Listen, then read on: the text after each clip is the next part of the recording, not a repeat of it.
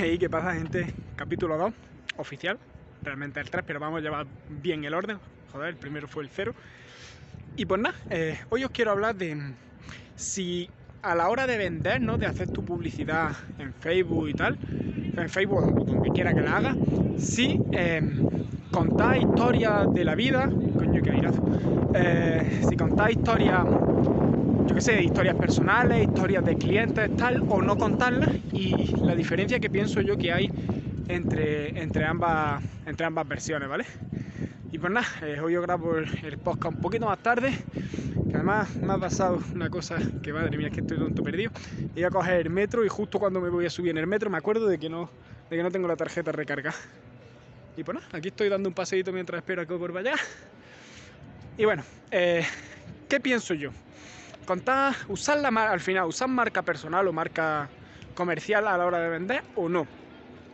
Ok, hay diferencia, ¿vale? Eh, si la pregunta es ¿se puede no utilizar la marca personal para vender? La respuesta es sí. Eh, si la pregunta es ¿hay que usarla? Pues depende. Depende de lo que tú quieras. Como, acabamos, como acabo de decir, eh, se puede no utilizar. Y está bien. ¿Qué pasa? Que el marketing tiene que ser un poco diferente.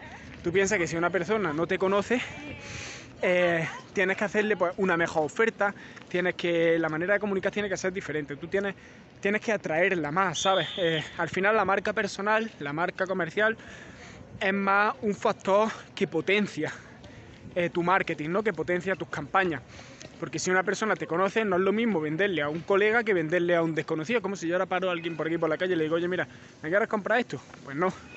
¿Se puede hacer? Pues claro, porque si le ofreces hacer una cosa, una oferta muy, muy, muy, muy, muy exclusiva, pues sí la van a coger, ¿no? Y eso al final muchas veces eh, cuando hacemos campañas a tráfico frío las hacemos así, ¿no? Simplemente no nos conocen, no saben quién somos y hacemos una oferta con algo muy novedoso, una oferta que aporte mucho valor al cliente, ¿no? Al final para que, para que convierta directamente de alguien que no nos conoce y compre. Eso también, en eso es en lo que se basa al final el modelo del dropshipping, ¿no? Que hablamos en el capítulo anterior, ¿no? Mi experiencia.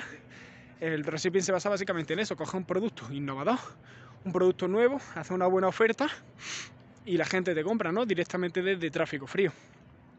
Eh, ¿Qué pasa? Que cuando tú haces marca personal, mm, le, metes tu marca personal, eh, utilizas tu expertise y tal, se convierte en una forma, en plan, obtiene una forma más fácil de vender, ¿no? Porque ya es gente que te conoce, ¿no?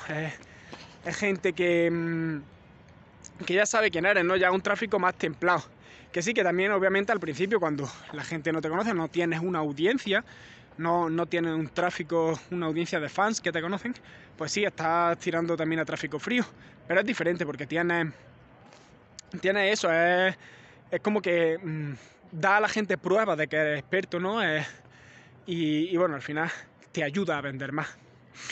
Lo que quiero decir con esto es que al final, em, si estás esperando, hay mucha gente que dice que...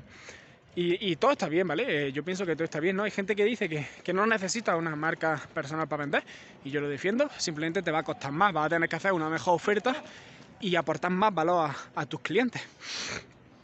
Sin embargo, si, si decides vender con marca personal, pues mira, pues puedes tirarte un tiempo trabajándola o trabajarla a la par que vende, ¿vale? Y esto es muy potente porque al final si combinas las dos cosas que acabo de decir, una oferta de la hostia con una marca personal, trabajar y currar, ¿no? Que la gente te conoce, pues bueno, al final ahí lo que haces es reventarla, ¿no? Y, la gente que no te compre es porque, porque no quiere, ¿sabes? Bueno, o porque no está dentro de tu público objetivo. Y pues nada, eh, esta es una pequeña reflexión que quería compartir hoy, un vídeo rápido mientras espero al metro.